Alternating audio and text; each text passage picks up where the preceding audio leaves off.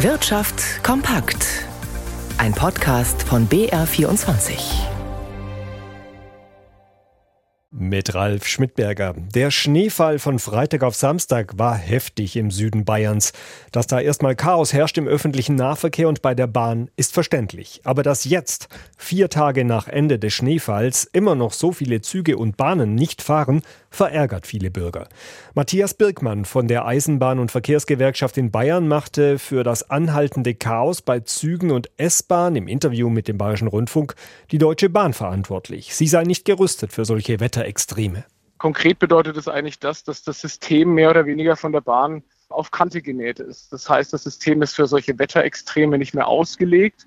Das Personal ist nicht da, was man dafür bräuchte, um einfach außerplanmäßig den Zugverkehr wieder aufnehmen zu können.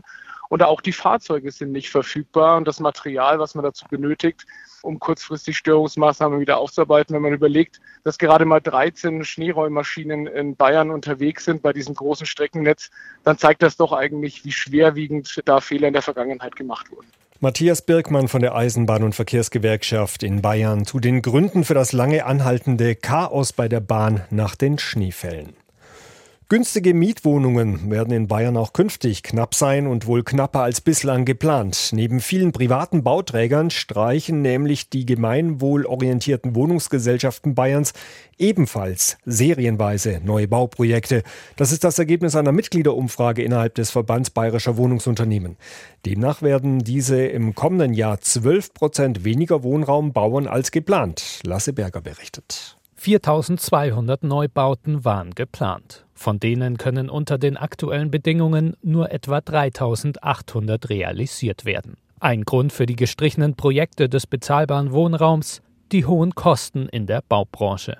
Diese Kosten könnten nicht auf die Mieter der sozial orientierten Wohnungsunternehmen weitergegeben werden, teilt der Verband bayerischer Wohnungsunternehmen mit. Ein weiteres Problem für die gestrichenen Bauvorhaben ist auch die Haushaltskrise des Bundes und der damit verbundene Sparkurs, wie Verbandsdirektor Hans Mayer erklärt. Also momentan gibt es ja einen Förderstopp für das KfW-Programm 134. Von dem Förderstopp sind in Bayern ungefähr 600 Wohnungen bei zwölf neu gegründeten Genossenschaften betroffen.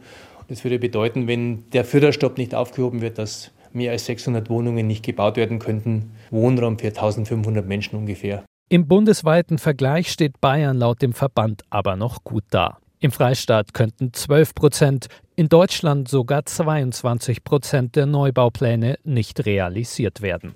So viele Erwerbstätige wie noch nie arbeiten in Deutschland in Teilzeit. Nach einer Berechnung des Instituts für Arbeitsmarkt und Berufsforschung in Nürnberg erhöhte sich die Teilzeitquote im dritten Quartal im Jahresvergleich leicht auf jetzt fast 40 Prozent.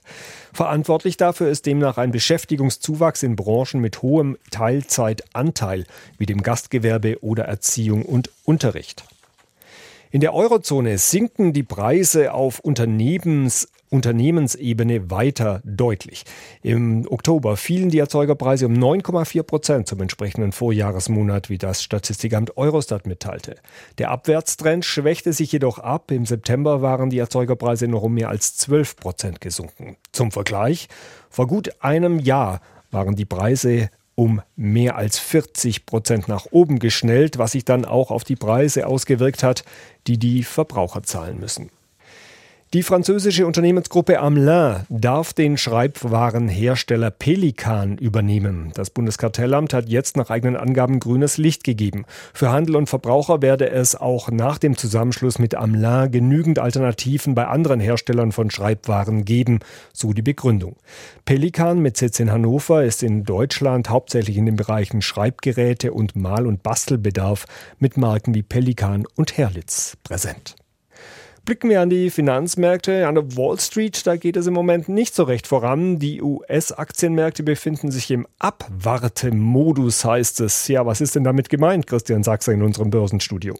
Das heißt, dass die Anleger momentan vor allem auf den US-Arbeitsmarktbericht warten. Der kommt am Freitag und davon erhoffen sie sich Hinweise auf die künftige Geldpolitik der US-Notenbank. Es ist ja so, dass die Fed auch immer auf die Beschäftigung schaut. Wenn es am Arbeitsmarkt Probleme gibt, dann kann das auch ein Argument für die Notenbanker sein, die geldpolitischen Zügel zu lockern.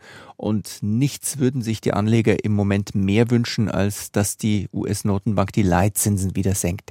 Im Dezember rechnet damit eigentlich allerdings noch niemand, aber vielleicht ja irgendwann Anfang des nächsten Jahres, sagen sich viele an den Märkten.